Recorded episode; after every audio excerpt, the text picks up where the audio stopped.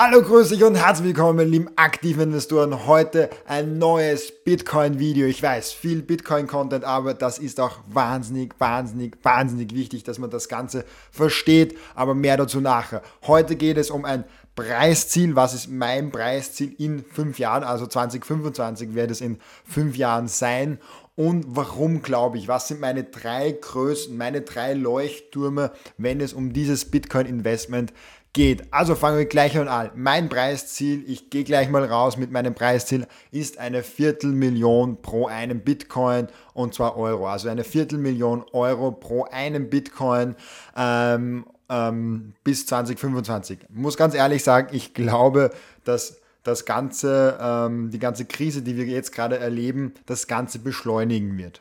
Ich glaube, dass das enorm beschleunigen wird und wir vielleicht sogar bei 300.000, 400.000, vielleicht sogar bei einer halben Million sind. Es gibt ja Bullcasen, die sagen, Bitcoin ist 2025 bei einer, einer Million.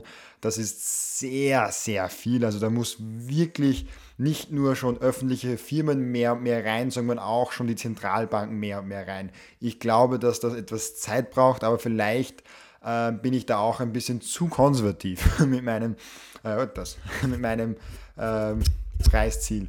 Ähm, also, Bitcoin zu einer Viertelmillion mindestens bis 2025. Also das glaube ich zu 100 Prozent. Aber wir werden sehen, wie das alles heraus, wie, wie es alles herumspielt. Ähm, was sind meine drei größten Argumente? Nummer eins, die Bitcoin Community. Die Bitcoin Community ist ein riesen Asset, was die, das Bitcoin an sich, das Bitcoin Netzwerk an sich hat. Und ich vergleiche das ein bisschen so wie mit Tesla. Erinnert euch, wenn Tesla irgendetwas Schlechtes reportet. Wenn Tesla irgendetwas Negatives rausbringt, wenn irgendwelche Schlagzeilen rauskommen, die nicht gut sind, der Aktienpreis fällt und steigt sofort wieder. Da sind immer Leute da, die die Aktie sofort mit neuen finanziellen Mitteln supporten. Es sind so viele Leute, die immer darauf warten, in Tesla reinzukommen, wenn der Preis ein bisschen fällt. Und nicht nur das, sondern auch die Fanbase auf der Kundenseite. Wenn Tesla irgendetwas released, sofort huschen sie rauf auf die Webseite und kaufen das einfach komplett weg. Das ist Marketing auf einem enorm hohen Level, wo keiner mithalten kann. Und das Enorme ist, bei Bitcoin geht das alles von selbst.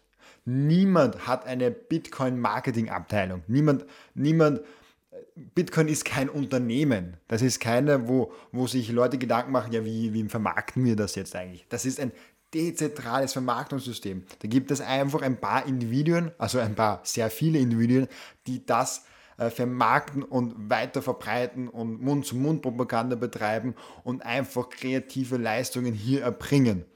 Und dann hast du natürlich auch große Leute wie einen äh, Michael Saylor, ein, der CEO von MicroStrategy oder einen Ark Invest, Kathy Woods, die das supportet oder Square oder den Twitter-Gründer, mir fällt gerade der Name nicht ein, aber der Twitter-Gründer und Square, äh, Twitter-CEO ähm, ist auch ein großer Bitcoin-Gläubiger.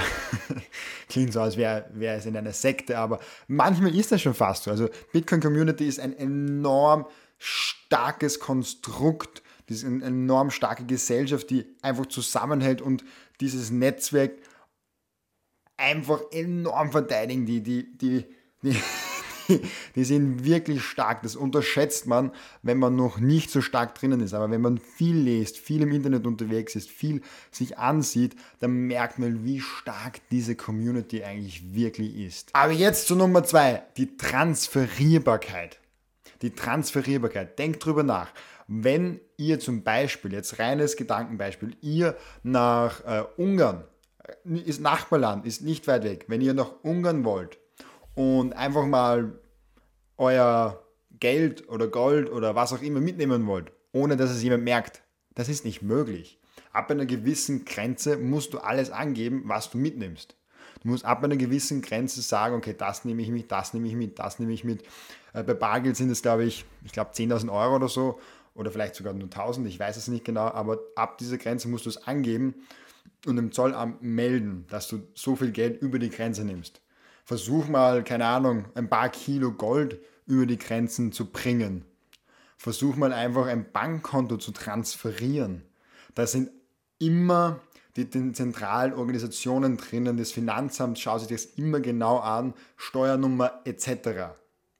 Also Bitcoin hat das nicht. Bitcoin, wenn du deine zwölf Wörter in deinem Kopf merken kannst, dann kannst du mit deinem Bitcoin, egal wie viele es sind, wenn dir alle Bitcoin gehören, was nicht möglich ist, aber wenn dir alle Bitcoin gehören, kannst du mit diesen 21 Millionen Bitcoin einfach um die Welt spazieren und niemand merkt es. Du musst dir nur zwölf Wörter hier oben merken und that's it. Das ist die ganze Sicherheit, die du brauchst für Bitcoin. Das ist ein enormes Asset. Also Transferierbarkeit einerseits über Ländergrenzen hinweg, aber auch über Zeitgrenzen hinweg.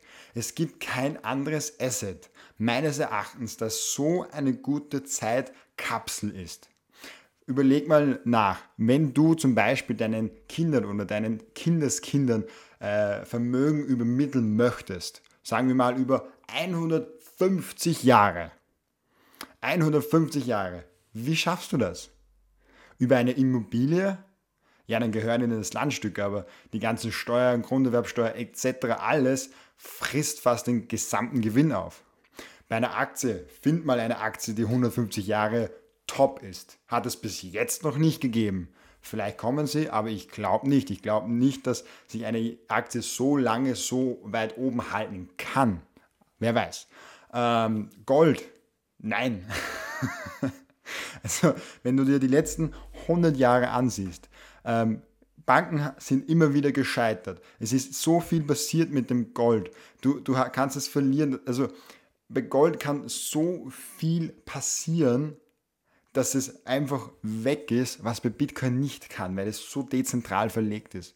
Und vor allem bei Gold hast du diesen großen Nachteil, wenn der Goldpreis enorm steigt, sind die Miner dran, mehr zu meinen und dann gibt es mehr Gold.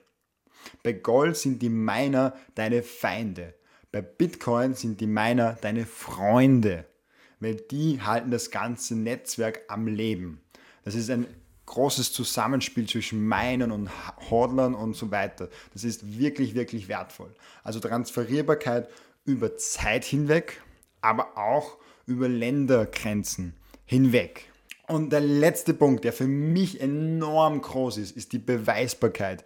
Bei Bitcoin kann ich beweisen, dass mir so und so viel Bitcoin gehören. Ich kann beweisen, dass ich das transferiert habe. Ich kann beweisen, dass ich das gemacht habe. Beim Bankkonto kann man das nicht. Wenn deine Bank sagt, äh, wenn du weißt, du hast 5000 Euro auf deinem Bankkonto und deine Bank sagt, nein, du hast nur 1000 Euro auf deinem Bankkonto, dann hat die Bank recht. Weil die Bank hat die Datensätze und wenn sie die Datensätze verändern, ist das zwar grundsätzlich illegal und Betrug, aber wie willst du ihnen beweisen, dass sie das nicht getan haben?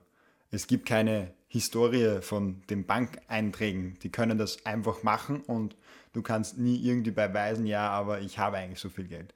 Und das ist enorm, enorm wichtig bei Bitcoin. Du kannst alles auf diesen letzten Bitcoin hinweg, auf den 0,00001 Bitcoin, kannst du alles beweisen, jegliche Transaktionen, alles ganz genau nachsehen. Das ist zu 100% transparent und zu 100% beweisbar.